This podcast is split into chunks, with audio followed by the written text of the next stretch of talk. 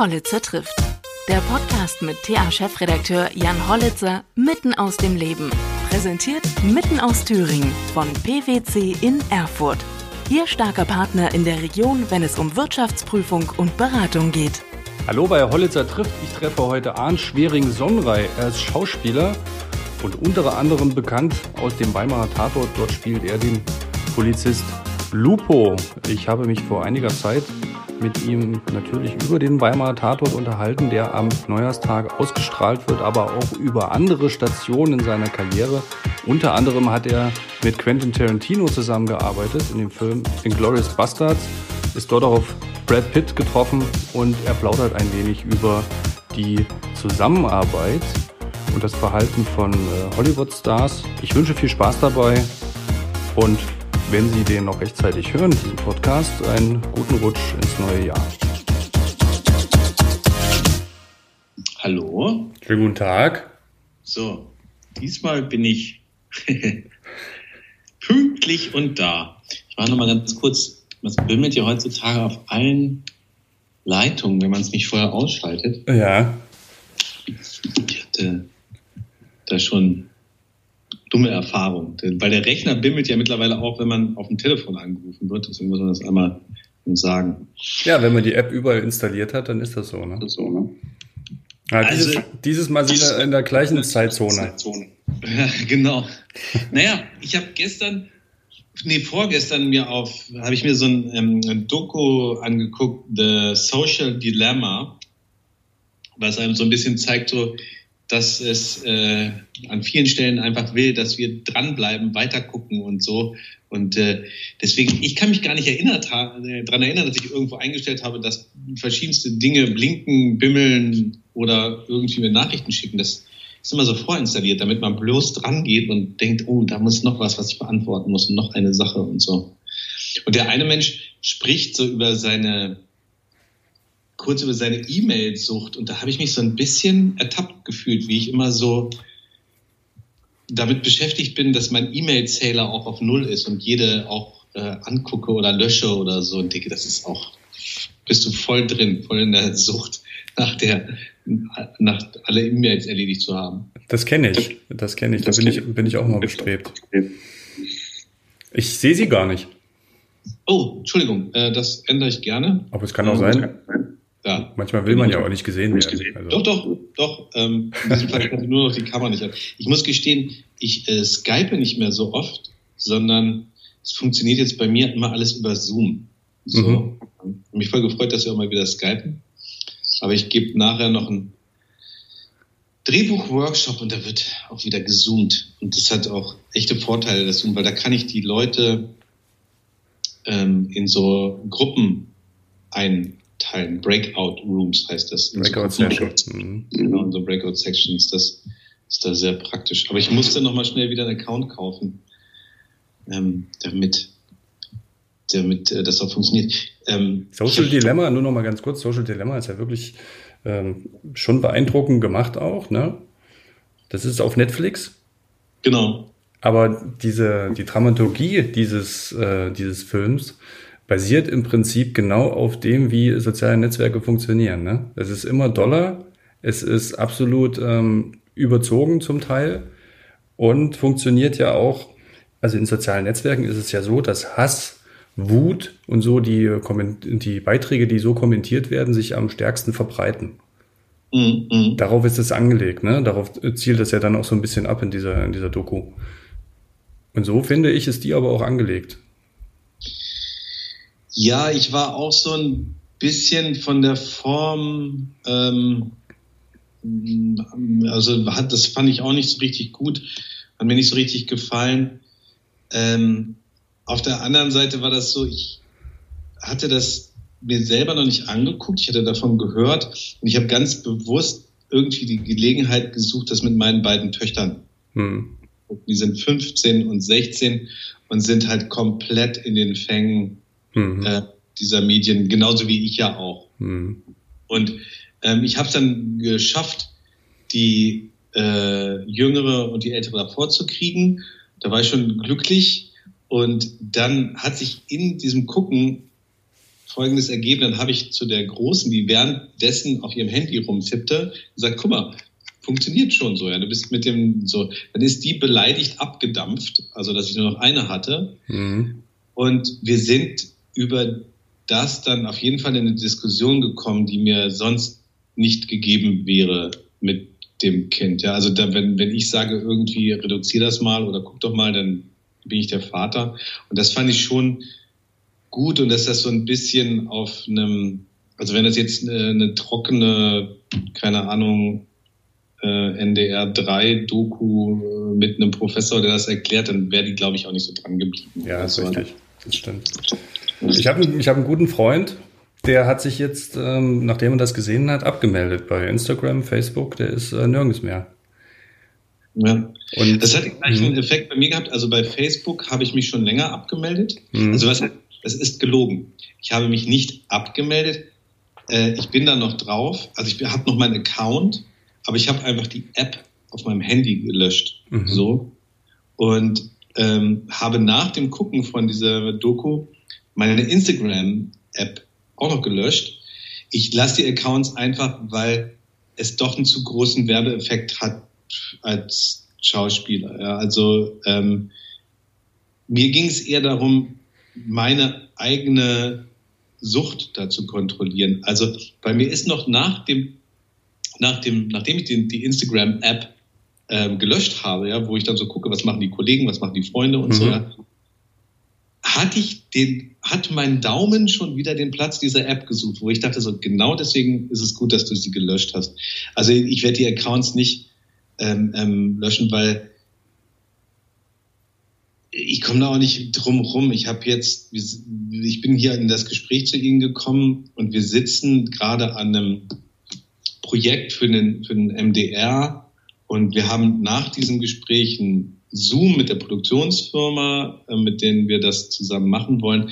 Und da ist die ganz klare Ansage auch, ähm, das soziale Medium zu bedienen, also jüngeres Publikum reinzuholen und auch ähm, auf den Social Media stattzufinden. Also ich kann mich berufsmäßig gar nicht komplett ausnehmen, aber ich merke so, ich will mich selber einfach, ähm, weil, weil, weil ich was, was die Doku schon gut zeigt, ist, welche Mechanismen da bedient werden und ähm, ähm, mhm. da selber anfällig für ist. Und da ist mir meine Zeit mittlerweile einfach auch zu schade. Und ich finde gerade, Entschuldigung, dass ich so voll war, aber ich finde gerade jetzt in dieser jetzigen Lockdown- und Pandemiesituation, ähm, wo eh ich, wir sprechen per ähm, Skype, also per Internet, ich unterrichte per Zoom, also ich bin, befinde mich so digital und ähm, dann einfach zu sagen, so jetzt gehe ich spazieren oder ähm, ähm, guck mir mal eine Blume an oder gehe einfach mal raus oder ich habe ich hab mir jetzt wieder eine Zeitung abonniert, ja, einfach um wieder im, im haptischen, ähm, sinnlichen Bereichen auch zu kommen. Das finde ich total wichtig. Und dann zu sagen, so, das brauche ich jetzt mal nicht. Ja. Was für eine denn? Jetzt erwischen Sie mich volle Kanne, weil ähm, ich, ich schnorre mich gerade durch die Probeabos. Ja. Ich hatte ähm, einen Monat lang, das habe ich aber auch bezahlt, ich hatte einen Monat lang den Tagesspiegel, mhm.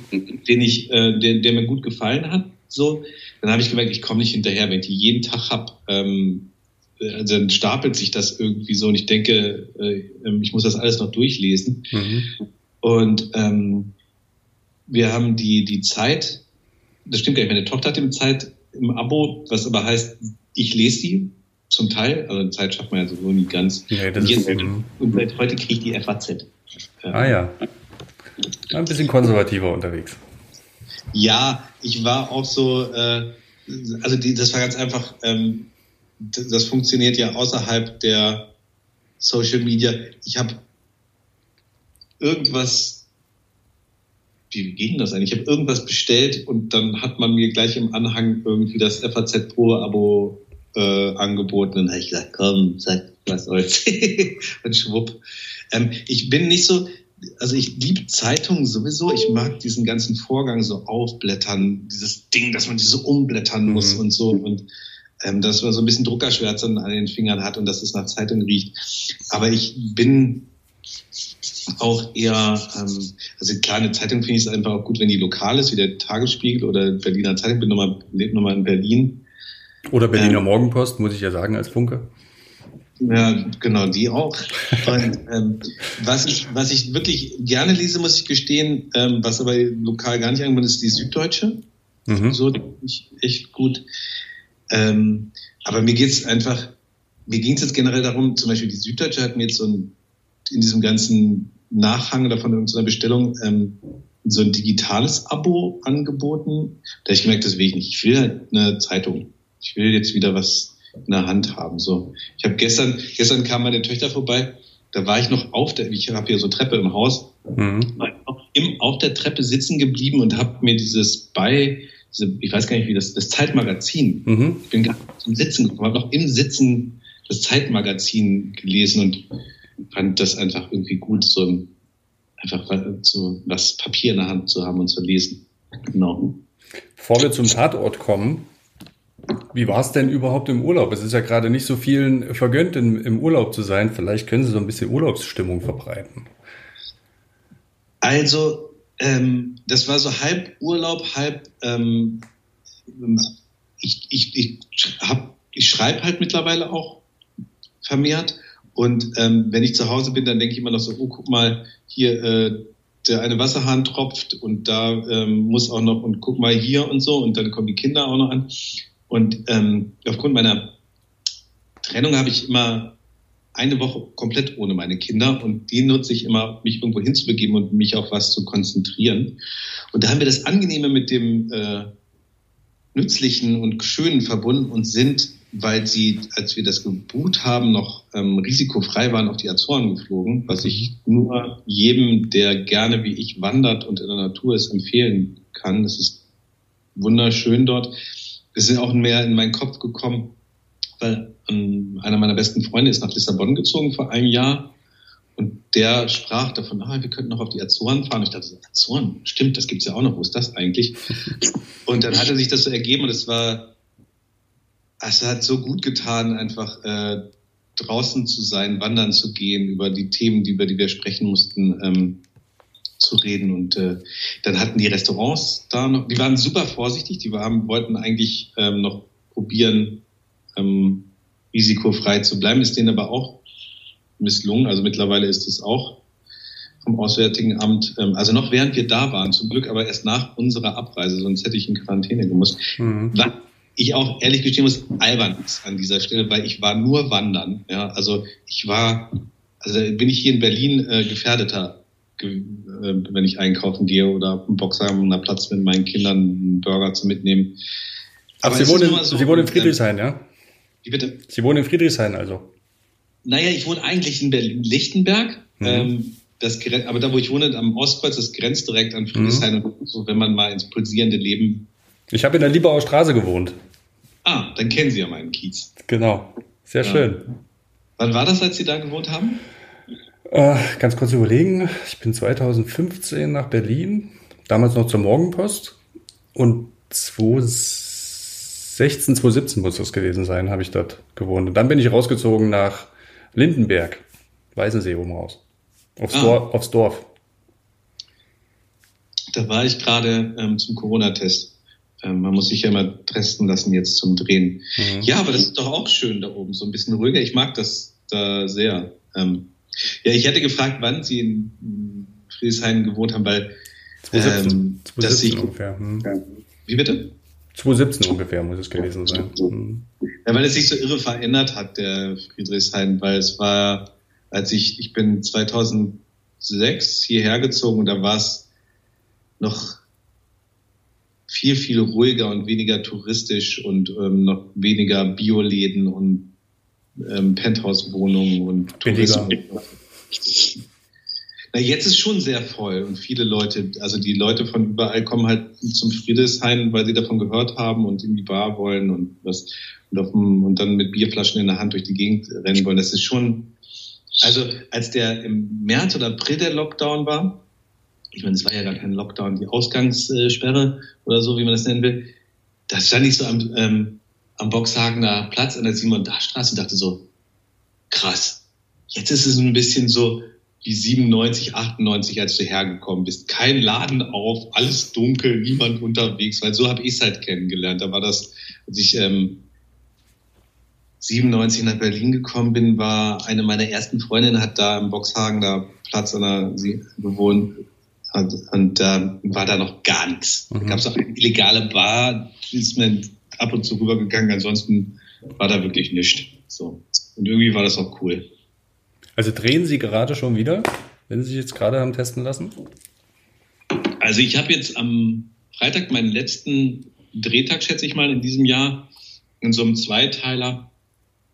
Ähm, und weil das so historisch ist, spielt so in den 40er Jahren in einem Hotel eigentlich in Bad Godesberg am Rhein, aber weil die einfach historische Gebäude brauchen und weil sie bayerische Förderung gekriegt haben, drehen wir zum Teil auch in Nürnberg. Und ich habe mich so gefreut, weil ich habe letztes Jahr äh, mit Matthias Schweig, da habe ich eine fette internationale Produktion gedreht, da mit Matthias Schweighöfer und ähm, Jesse Eisenberg und Clémence Poissy.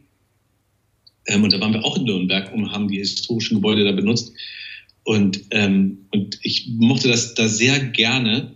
Meine Kinder waren auch da. Ich habe mich so auf den Weihnachtsmarkt gefreut. Und jetzt ist er nicht. Jetzt, ähm, muss ich mir irgendwie, jetzt bringe ich dabei trotzdem, glaube ich, ein bisschen Lebkuchen mit und so, weil das machen die da echt fantastisch. Die machen da sehr, sehr leckere Lebkuchen und ähm, das ist, der, das, das ist der Christkindlmarkt, ne, in Nürnberg, oder? Genau. Ja.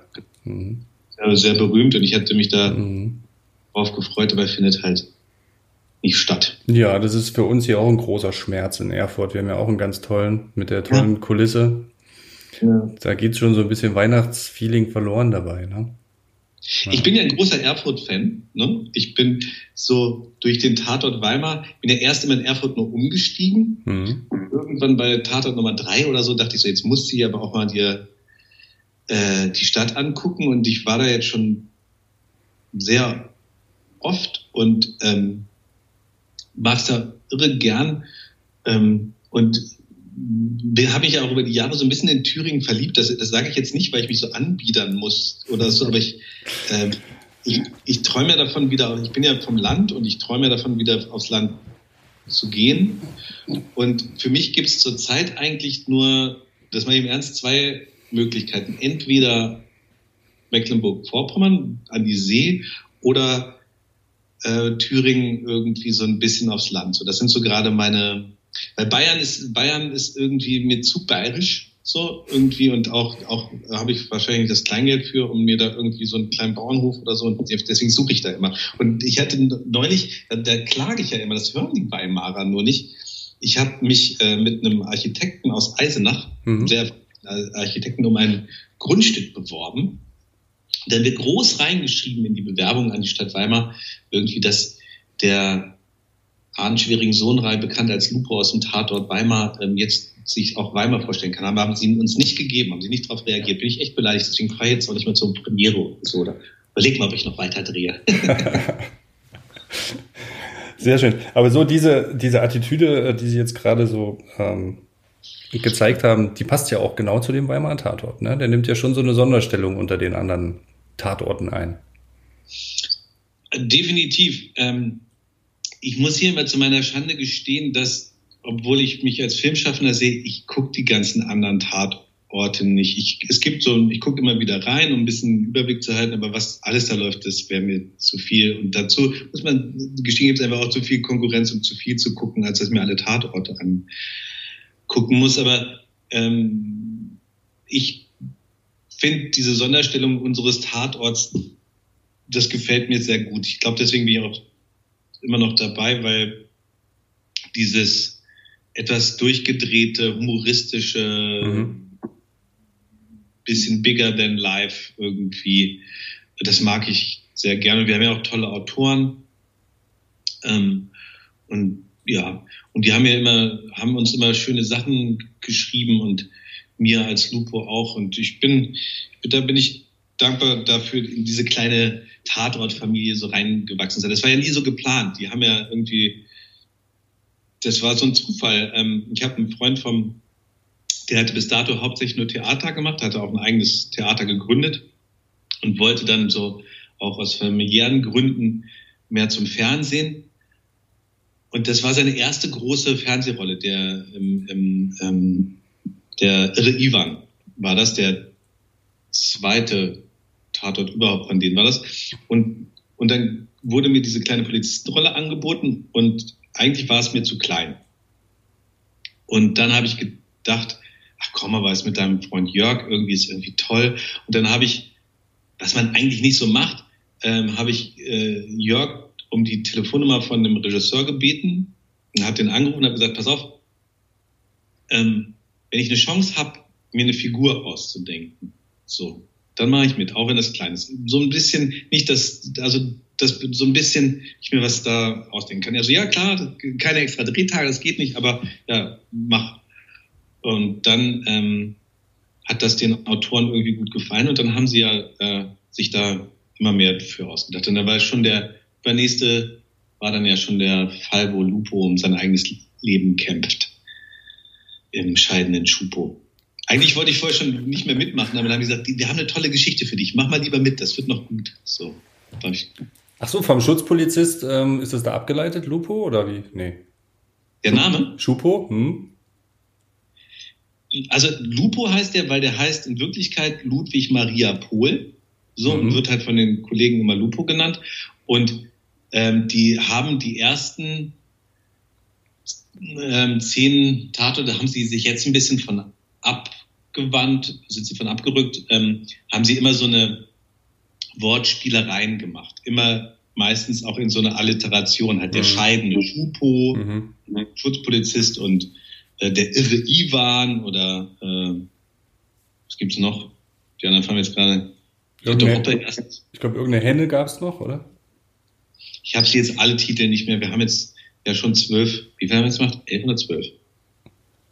Weiß ich gar nicht genau. Ich glaube, zwölf haben wir gemacht. Denn beim ersten bin ich noch nicht dabei und ich glaube, mhm. zwölf sind jetzt. Also ich habe elf gemacht. Was ist das Besondere an dem der Neujahr, auch, nee, nicht Neujahr, doch Neujahr wird er ausgestrahlt, ne? Ja, der, also ich bin ganz ehrlich, ich habe ihn hier auf dem Rechner, also wenn ich sie jetzt wegklicken würde, würde ich wieder drauf gucken.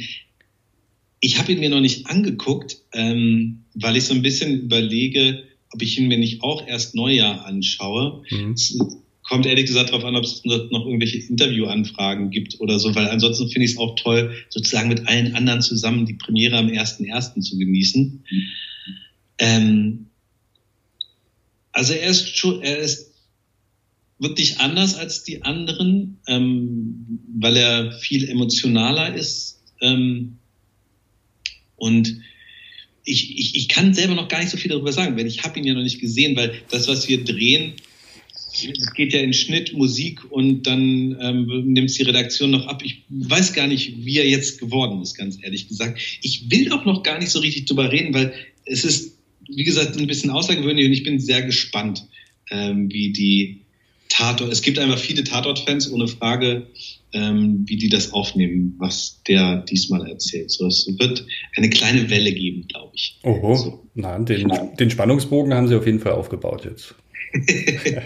ja, also für mich ist das auch so eine, ähm, ich weiß auch nicht, ich habe die Schauspielschule 1997 beendet. Ich habe meinen ersten eigenen Film gemacht, glaube ich, mit zwölf noch auf Super 8. Ich habe als Kind schon mit meinem Vater geschauspielert und so.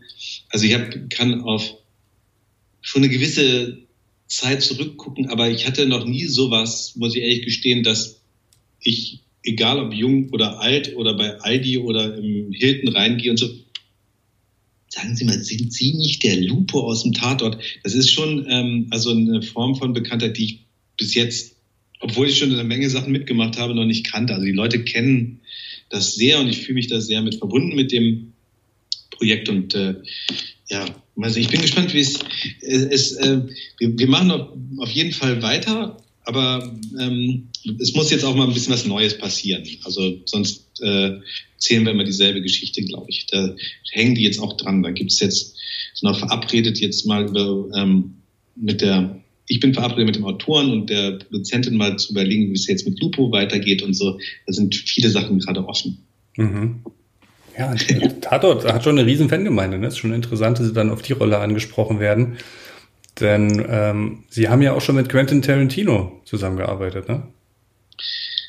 Ja, das, das war eigentlich so bis dato das, wo ich am meisten auf, drauf angesprochen wurde, bevor der Lupo kam, also der, dieser Tarantino-Dreh. Das ist auch, ich meine, es ist ja auch schon ganz schön her, aber es ist, ich werde immer noch darauf angesprochen, dieses führt immer zu großer Neugierde. Wie ist denn der Tarantino so am Set und so? Ähm, Wie ist er denn? Also es ist äh, für, für mich als Schauspieler war es die tollste Erfahrung, die ich hatte, weil er, er, er spielt ja selber, mhm. er, er verehrt Schauspiel, er hat da einen großen Respekt vor, er, er, er sucht das Beste aus den Leuten rauszuholen und er hat da, ähm, ich sage immer, er hat was sehr Ungewöhnliches. Also er behandelt Film, Schauspiel eigentlich wie Theater. Also man probt, man, man ähm, ohne Kamera und ähm, ähm, arbeitet daran und, und ähm, hat auf der einen Seite hat er eine gewisse Strenge, er liebt total, er ist total textversessen und gleichzeitig will er die großmöglichste Freiheit da drin. Und das äh, habe ich in so einer Art und in so einer Genialität, ähm, ich, ich habe nicht, dass die anderen schlecht waren, aber da war er schon was sehr, sehr Besonderes. So. Ähm, und außerdem ist er einfach totaler Maniac und verrückt und sucht irgendwie das Extrem. Das war schon toll. Wie, wie äußert sich das? Ist er dann laut oder ist er irgendwie einfach nur zerstreut oder wie, wie äußert sich das als Maniac? Ja, also ich meine, das muss man erstmal überhaupt so als Ganzes betrachten. Ich meine, so ein Regisseur, also er ist ja erstmal Autor, ja. Also ist, niemand ist so lange mit so einem Projekt beschäftigt wie, wie, wie so jemand wie er. Er schreibt das Ganze erstmal so, hat sich gedanklich damit auseinandergesetzt, hat sich total tief in die Thematik reingesetzt. Er wusste, äh, hat uns von Schwarz-Weiß-Filmen aus der Ära, Ära erzählt, wo wir Deutschen nicht mal wussten, dass es die gibt, irgendwie so, ja. Also der hat sich wirklich ähm, da sehr reingearbeitet in die Thematik.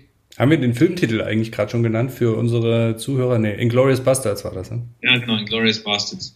Ähm, und dann ist er um, äh, natürlich ähm, nach Berlin gekommen, hat hier gelebt, hat äh, das gecastet, hat die Orte gesucht. Also der ist ja zeitlich einfach sehr lange dann von zu Hause weg nach Deutschland, ins Be nach Berlin und hat ähm, und dann hat er während des Drehs hat er halt auch immer so, wie soll ich sagen, die Performance gesucht, die Party. Er hat auch teilweise mal Musik angemacht oder hat versucht, das ganze Team zu motivieren, indem es so, ähm, es gab so einen Spruch, immer wenn so die Energie ein bisschen runterhing, dann hat er immer so ins Team rein, da sind ja schon ein paar Leute unterwegs, ja, oder so reingerufen, Because we love, und dann hat das ganze Team so geantwortet, Making Movies. So, so. Mhm. Und dann wurden Filme, wurde, wurde ein ganzes, äh, gab es in, in Potsdam gibt es so ein Kino, und dann wurde das Kino gemietet und ein gemeinsamer Film geguckt, der ihn inspiriert hat dafür, so, oder wir sind auch zweimal wild um die Häuser gezogen, was auch sehr lustig war. Ähm, ja, also, und ist schon ein besonderer Mensch. Ich, ähm, ich hatte dieses, dieses Jahr? Nee, dieses Jahr natürlich nicht. Ähm, letztes Jahr muss es gewesen sein. Wann ist denn eigentlich Cannes? Jetzt komme ich gerade durcheinander. War das noch, weil ähm, als jetzt Once Upon a Time rauskam. Ich habe ähm, eine englische Autorin und Regisseurin, mit der ich ähm, jetzt eng und mehr zusammenarbeite. Und wir haben einen Kurzfilm zusammen gemacht, ähm, eine deutsche historische Geschichte und damit ist sie in Cannes gelaufen. Und ich wollte eigentlich auch hin. Und dann habe ich immer gesagt, ja, und dann begegne ich vielleicht Quentin nochmal und so. Und das wäre doch total cool. Und dann bin ich nicht hingefahren. Und dann rief sie mich original an. Und ich glaube, ich habe geweint, als sie es mir erzählt hat. Rief sie mich original an, meint, it's Cheryl, it's me. Who do you think is sitting on the table beside me? Und ich so, nein, Quentin. sie so, ja. Und dann habe ich es hab ich's verpasst, weil, also, äh, das wär, hätte mir schon, hätte mich schon gefreut, ihm nochmal die Hand zu drücken und ihm nochmal Hallo zu sagen, weil ähm, ich glaube, er hätte sich schon an mich erinnert. Once Upon a Time ist ja auch mit Brad Pitt, ne? Genau. Und neben dem haben Sie ja dann auch gespielt. Ist das, ist da so eine gewisse. Pitt hat in, in den Glorious Bastards nicht mitgespielt. Wer war der? Wer war das? Da bin ich jetzt. Ja, natürlich, äh, Leonardo DiCaprio hat mit, natürlich mit Brad Pitt. Entschuldigung. Ja, ja, klar, Brad Pitt. Ja, mit Brad Pitt, stimmt. Brad Pitt, oder? Ja. Aber ich verwechsel die beiden auch immer.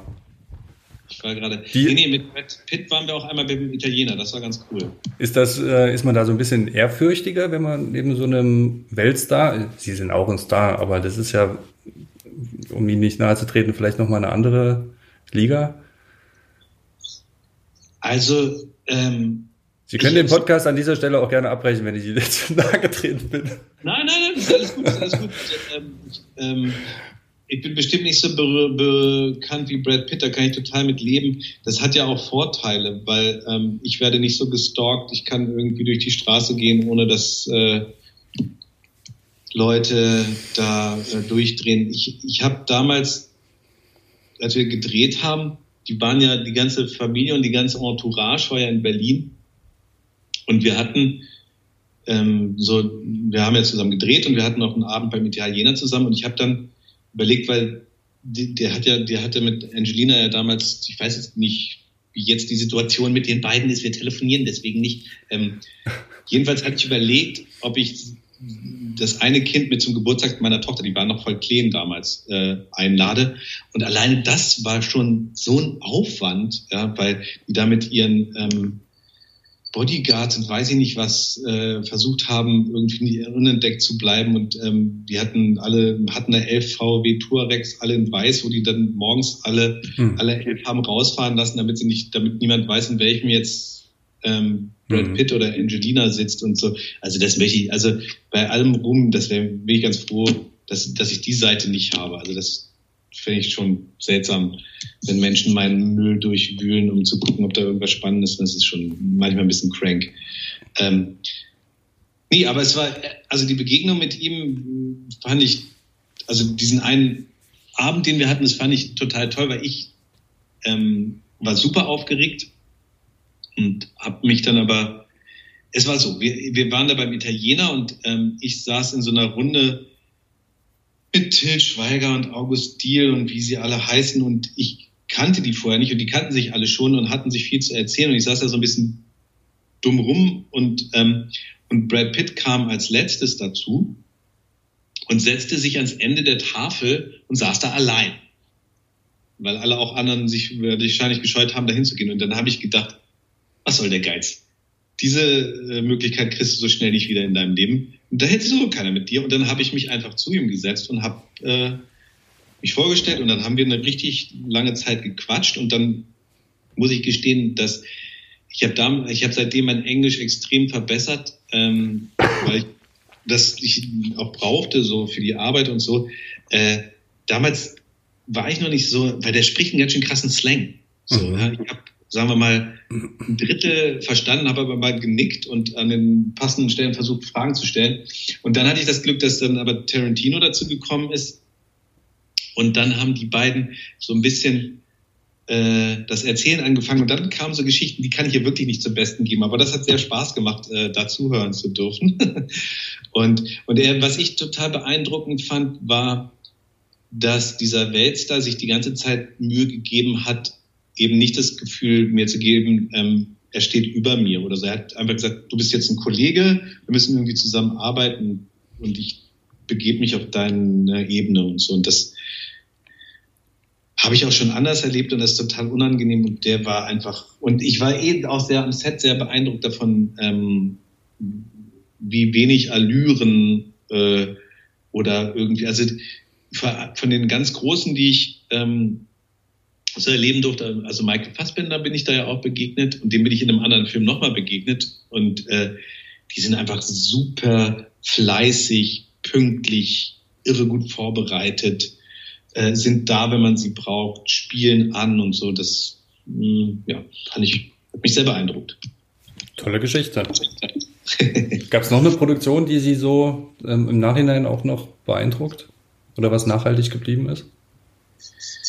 Ähm, also ich habe so ein paar persönliche Highlights, die mir sehr wichtig sind, die man nicht unbedingt immer so kennt. Also es gibt einen Münchner Tatort, der mir sehr persönlich sehr wichtig ist, äh, weil das eine tolle Arbeit ist, weil ich so einen hochbehinderten jungen Mann spielen durfte, der im, über Jahre im, im eingesperrt war. Das war ein ganz toller Film und tolle äh, Rolle. Was natürlich noch beeindruckend war, überhaupt, auch wenn ich ja nicht so besonders viel zu spielen hatte, ich habe in demselben Jahr, ähm, noch bevor ich mit Tarantino drehen durfte, dann mit Michael Haneke im Weißen Band mhm. durfte ich spielen. Das war auch irgendwie so direkt hintereinander, waren das schon zwei sehr, sehr tolle Erfahrungen an solchen äh, es geht ja nicht immer darum, was man zu spielen hat, sondern einfach mal zu sehen, wie in so einer Produktion gearbeitet wird. Das ist ja auf einem ganz anderen Niveau als, ähm, also ich liebe unseren Tatort, aber da sind ja ganz andere finanzielle Mittel zur Verfügung. Da sind äh, ganz andere äh, äh Künstler auch teilweise dran beschäftigt als ähm, also die da ähm, also bei Herrn Haneke überhaupt als also so einen Film zu machen, ähm, der so eine, eine, intellektuelle Ebene auch erreichen will. Ich meine, nicht umsonst hat er seinen, den Golden Globe damit gewonnen, so mit einem Schwarz-Weiß-Film. Das war auch noch ähm, sehr, sehr toll.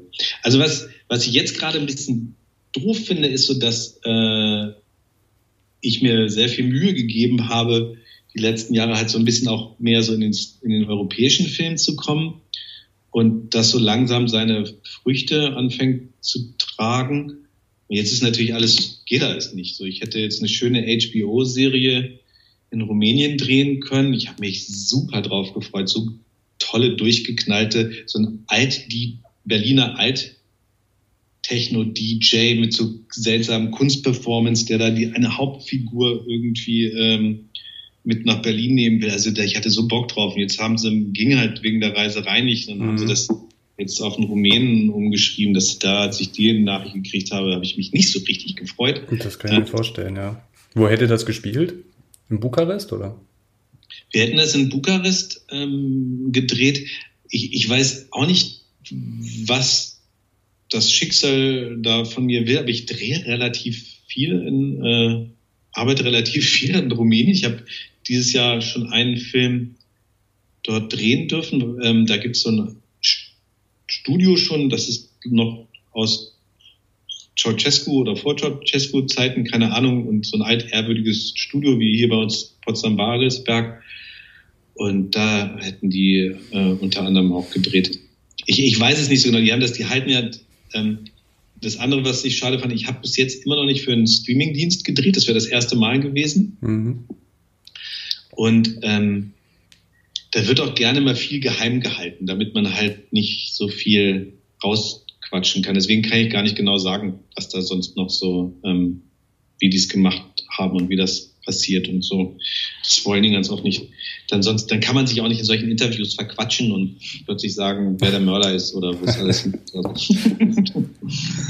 Ja, die Kinoperspektive ist natürlich auch gerade sehr kritisch. Ne? Also wie lange die jetzt schon geschlossen haben und ich glaube, jetzt laufen im Dezember ein paar Kinofilme an, die komplett gestreamt werden, was die Kinobetreiber natürlich überhaupt nicht freut. Äh, schwierige Situation für die Kunst- und Kulturschaffenden gerade. Ne? Ja, es ist eine schwierige Situation für die Kunst- und Kulturschaffenden. Ähm, also der Film da, den ich mit Schweighöfer gemacht habe, der sollte eigentlich jetzt im November rauskommen und so. Das ist ähm, klar, das kriegt man ja auch ein bisschen mit, dass alle nicht arbeiten können, auch das Ganze, was dranhängt, also Technik und, und, mhm. Catering und Zuliefer und was weiß ich. Das ist die eine Seite der Medaille. Was ich auch, was mich auch extrem stört, ist, dass wir ja auch Kultur machen, um eine Auseinandersetzung zu bieten. Ja, eine, also deswegen haben die alten Griechen ja schon Theater erfunden, damit eine soziale, damit man sich spiegelt, ja, damit man über die Gesellschaft und sich selber nachdenkt. Ja, und wenn das alles wegfällt und nur noch ähm, in dem Handy und im Streamingdienst und im Computer stattfindet, ist das meines Erachtens nicht gut für eine Gesellschaft. Also das fehlt einfach kulturelle Reibung für alle. Ja. Mhm. So, das ist kein guter Zustand. Ähm, wenn die alle nur auf Querdenker-Demos gehen, um sich auseinanderzusetzen, ist das, glaube ich, nicht die richtige Form. Und das Kino, Theater, Museen, Kunst und Kultur einfach ein wichtiger Faktor. Deswegen leisten wir uns das ja. Ähm, also mir, ich glaube, dass das, also mir persönlich fehlt es total, dass das Einzige, das offen ist, dass der Berliner Zoo ist, wo ich hingehen könnte, so niedlich das auch immer sein mag, finde ich das schon wichtig, dass ähm, und es ist ja einfach auch, finde ich in, in, in Deutschland einfach toll, dass das, es ist ja subventioniert, damit man sich das theoretisch auch leisten kann, ins Museum zu gehen oder ins Theater oder ins Kinder- und Jugendtheater. Und äh, ich fand zum Beispiel, ich war ähm, zwei Jahre am Gripstheater hier in Berlin engagiert.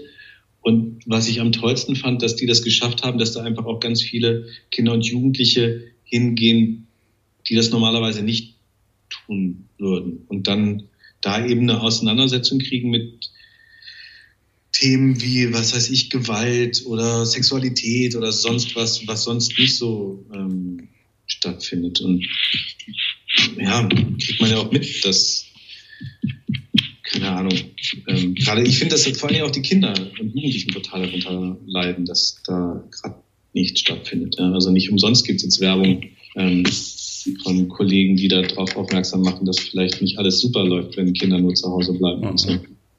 Ja. ja. Gut, ich bedanke mich vielmals für Ihre Zeit. Ja, vielen Dank, dass äh, wir das nochmal in Anspruch nehmen durften. So. Ja, kein Problem. Wir schieben das auf die unterschiedliche Zeitzone damals auf den Azoren. Ja, das ist doch eigentlich auch ein gutes Intro. Herr Schwering-Sohnrei hat es einmal vergessen, so ähm, ähm, ich fand es so lustig. Ich habe mal so ein Interview gehört mit Nina Hoss. Und da erzählte sie so, was das Schlimmste ist, äh, was ihr jemals passiert ist. Und dann erzählte sie, wie sie eine Vorstellung vergessen hat am Deutschen Theater. Und das Lustige ist, ich war genau in der Vorstellung, wo wir dann, äh, mhm. natürlich nicht gesagt, dass Nina Hoss nicht da war. Wir mussten einfach nochmal raus und ein Säckchen trinken und so. Und dann eine Dreiviertelstunde später hat es angefangen. Und ähm, ich kenne das auch. Äh, man muss da irgendwie echt total aufpassen, dass man nicht in diesem Fall lief es ja ganz gut. Ich habe auch schon mal eine Vorstellung fast verschlafen. Und ein Freund von mir ähm, und ein Schüler, eigentlich auch ein, Freund geworden und ein Schüler, der ähm, rief mich an, der, der hatte eine Vorstellung ähm, verpasst und hing dann in Portugal und war wirklich nicht mal einzufliegen. Also deswegen, unsers war ja etwa in diesem Zustand. Ja, überhaupt kein Problem.